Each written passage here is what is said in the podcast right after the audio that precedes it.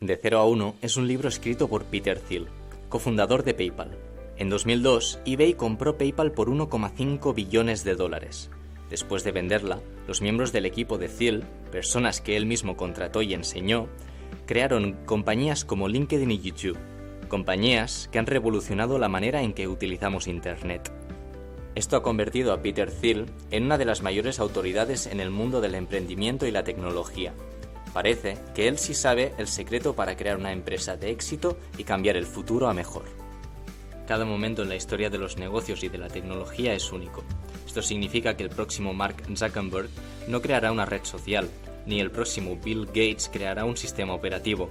La solución no pasa por copiarlos. Si lo haces, es que no has aprendido nada de ellos. La primera regla de oro para emprender con éxito es crear compañías que vayan de 0 a 1, es decir, que creen cosas nuevas, y para ello hay que pensar de un modo distinto al resto de las personas, porque sólo así podrá surgir una idea con potencial de dominar el mercado y cambiar el mundo a mejor. Trata de responder a la siguiente pregunta. ¿Cuál es una verdad importante para ti con la que concuerdan muy pocas personas? A Steve Jobs le fastidiaba el teclado físico de los teléfonos móviles. Veía que era molesto e innecesario, y esta era una verdad con la que pocas personas estaban de acuerdo. Fue este pensamiento lo que le llevó a inventar el iPhone, y a ir de 0 a 1. Ahora solo hace falta ir a una tienda para comprobar que ningún smartphone tiene un teclado físico. Para crear una startup exitosa debemos proponer algo nuevo. Si nos limitamos a imitar a otras compañías, estaremos destinados al fracaso porque no podremos escapar de la competencia. En cambio, hacer algo con la que poca gente coincida incrementará nuestras probabilidades de éxito. La competencia pensará que estamos locos, y esto nos dará tiempo suficiente para dominar un mercado específico sin preocuparnos de que nuestros competidores nos alcancen. En esto consiste precisamente la segunda regla de oro, centrarse en dominar un mercado pequeño. Un error típico de las startups es querer dominar una pequeña parte de un mercado grande. Según Thiel, es mejor empezar dominando una gran parte de un mercado pequeño, tal y como hizo Amazon. Antes de ser la tienda online más conocida del mundo, Amazon se especializó en la venta de libros en línea. Ese fue el mercado nicho en el que empezó, y gracias a su comodidad y a su entrega rápida, Amazon se posicionó como líder de ese mercado, es decir, se convirtió en la solución perfecta para comprar libros por Internet. Solo se expandió a otros mercados cuando fue capaz de controlar el de los libros.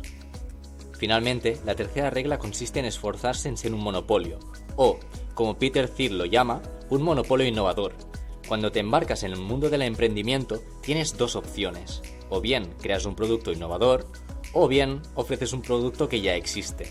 Si te decantas por la última opción, tu producto se diferenciará muy poco del de la competencia, lo que se traducirá en pocos beneficios y una lucha constante para que tus competidores no te devoren. En cambio, si desarrollas un nuevo producto, la competencia desaparecerá, los beneficios aumentarán y tu empresa podrá convertirse en un monopolio, es decir, en la dueña del mercado. Todos los monopolios innovadores comparten las siguientes características o ventajas. Tecnología propia. Esta es la ventaja más importante con la que cuenta un monopolio.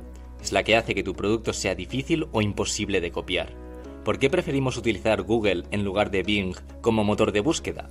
La respuesta es simple. Los algoritmos de búsqueda de Google son más eficaces y, en consecuencia, tenemos mayores probabilidades de encontrar lo que estamos buscando. Google es un monopolio innovador porque su motor de búsqueda es muy superior al de la competencia.